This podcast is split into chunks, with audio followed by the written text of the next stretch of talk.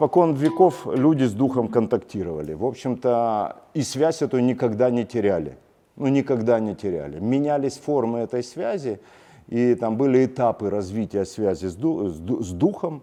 Вот. И на этой связи, в общем-то, построена вся цивилизация. Но изначально первая связь с духом, это как бы была шаманская практика. Были люди, которые занимались там охотой, выживанием, там, не знаю, разведением костров, очищением камня, там, еще что-то, что-то. Я говорю совсем о примитивных культурах. Но уже тогда появились шаманы, тогда первые гуманитарии. Вот. а, И у шаманов две практики. То есть они были максимально цельные по тем временам, потому что они занимались вот, э, связью с духом общества, людей с, с какими-то силами. За это их кормили, любили, уважали там, и прочее, и прочее. Они пользовались влиянием. Постепенно культура развивалась, и связь с духом превратилась в две вещи. Первая вещь превратилась постепенно в ритуал, ритуал, есть ритуальные процессы связи с духом. Мы там, наверное, можем вспомнить там, лабиринты, движения хороводов, какие-нибудь там специальные процессы. Ритуалы постепенно вправились, выстроились в организованные религии. Хорошая религия, они все хорошие, плохих религий не бывает. Это, в общем-то, ритуальные действия, которые, которые, совершая которые, человек связывается с духом, переживает какие-то откровения. Поэтому праздники, у каждого праздника свой ритуал, свой набор предметов. Вся наша проблема или там проблема людей нашего времени, что мы просто уже эти ритуалы превратили как бы, ну, в, в такое, не в све- вывели из священного действия, а просто в какую-то, ну, сыграем в праздник.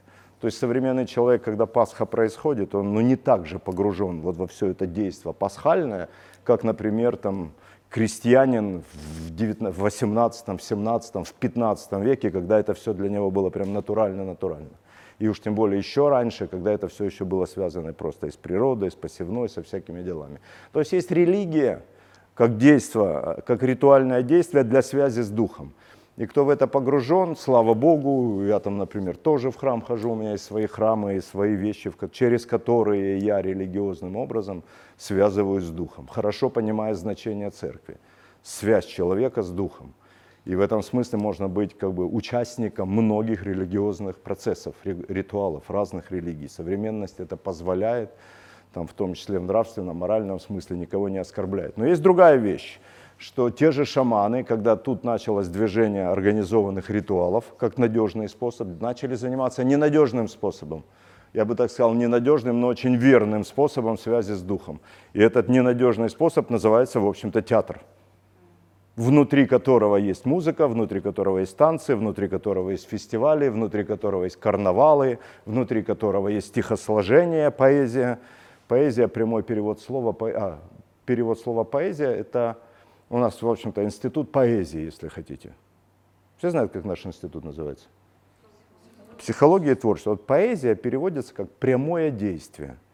Вот творчество – это прямое действие. Вот мы занимаемся поэзисом поэзисом, даже не искусством, потому что искусство изначально это техники, технологии. Вот мы сегодня будем применять какие-то техники, мы будем заниматься искусством. Ремесленник, когда берет какие-то технологии и доводит их до совершенства, он занимается искусством. Прямое действие его, вот такой включенность, его включенность, это называется уже поэзис. И это уже включает как бы дух, и это такая сильная штука. И все это ведет в сторону арта, потому что коренное слово карту – это горение – вот когда душа воспламеняется, вот приходит состояние вдохновения, восторга там и прочее. И в этом смысле вот театральная культура, в которая включает в себя все искусства, они, их можно выделять. Можно говорить, и там рисование отдельно, музыка отдельно, там еще что-то отдельно. Оно так сейчас и существует. Тут консерватория, тут художественное что-то, там театральный институт, все это как-то разнесено. Люди как будто бы себя не совмещают. Не, не всякий музыкант готов признать, что он театральный деятель. Ну, не всякий. Хотя я думаю, может быть, я вру. Не всякий художник готов признать, что он театральный деятель. Наверное, так. Потому что музыкант все равно нуждается в аудитории. Редко кто играет только для себя. Художники в этом смысле более закрыты. Но, тем не менее, все равно картина на показ, все равно как бы кто-то видит картину, вокруг всего этого что-то разворачивается.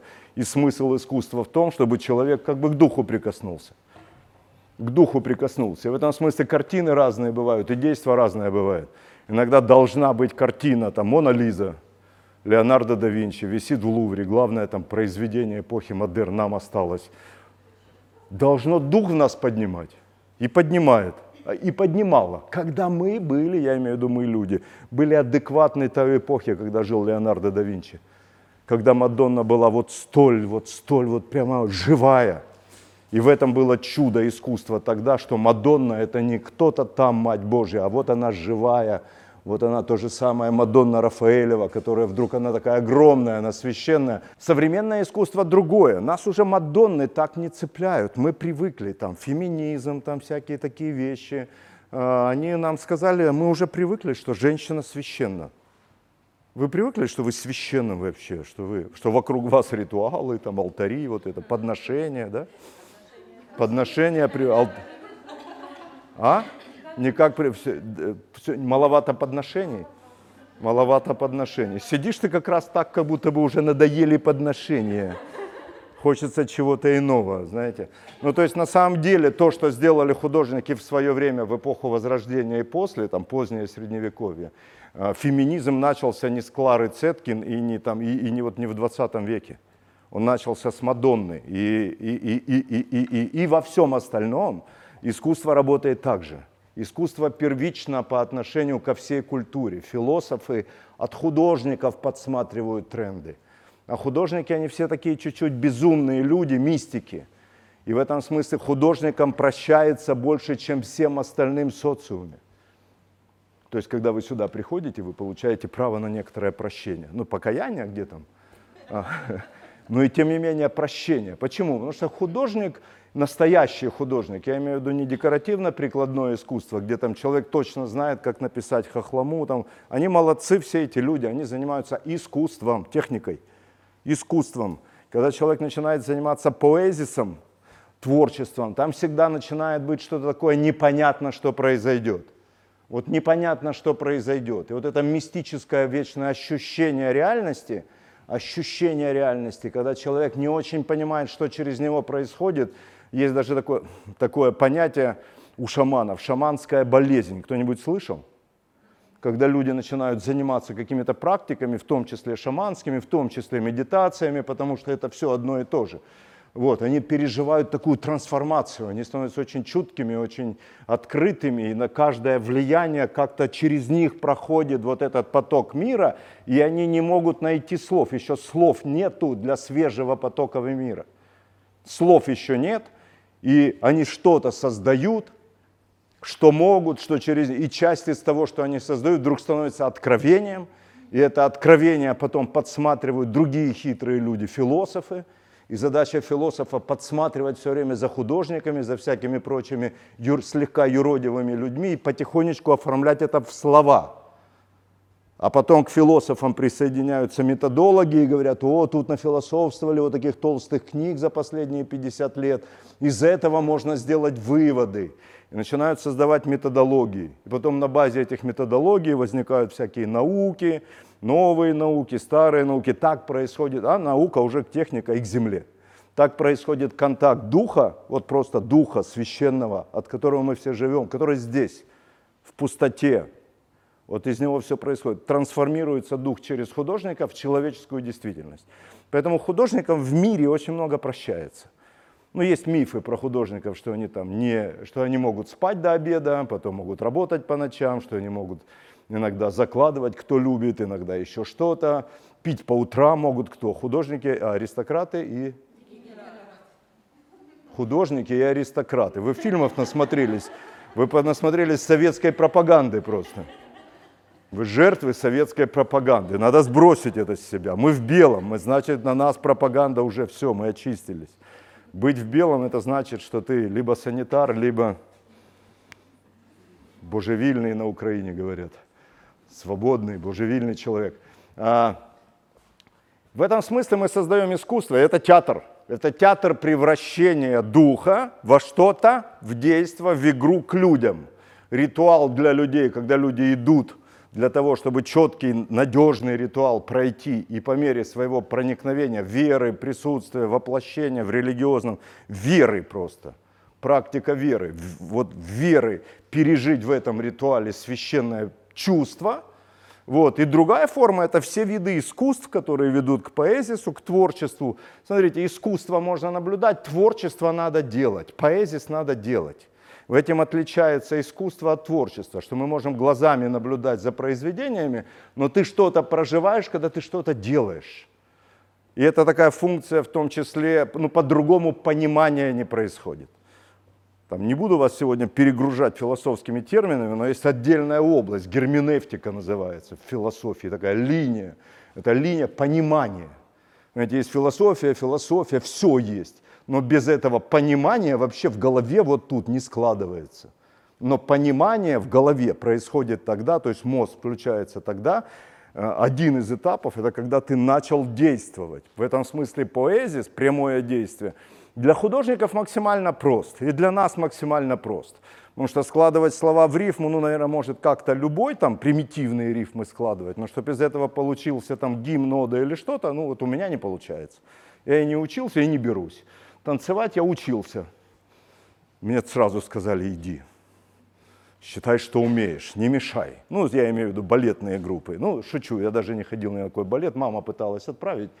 Я сразу пошел на правильный балет, там борьбу, дзюдо, всякое, понял, где мальчику с моей фактурой, где мой балет. Вот. Но тем не менее пластика сохранилась, между прочим. И там всякого рода тайчи и прочее, танцы, которые мы работаем, это поэзис.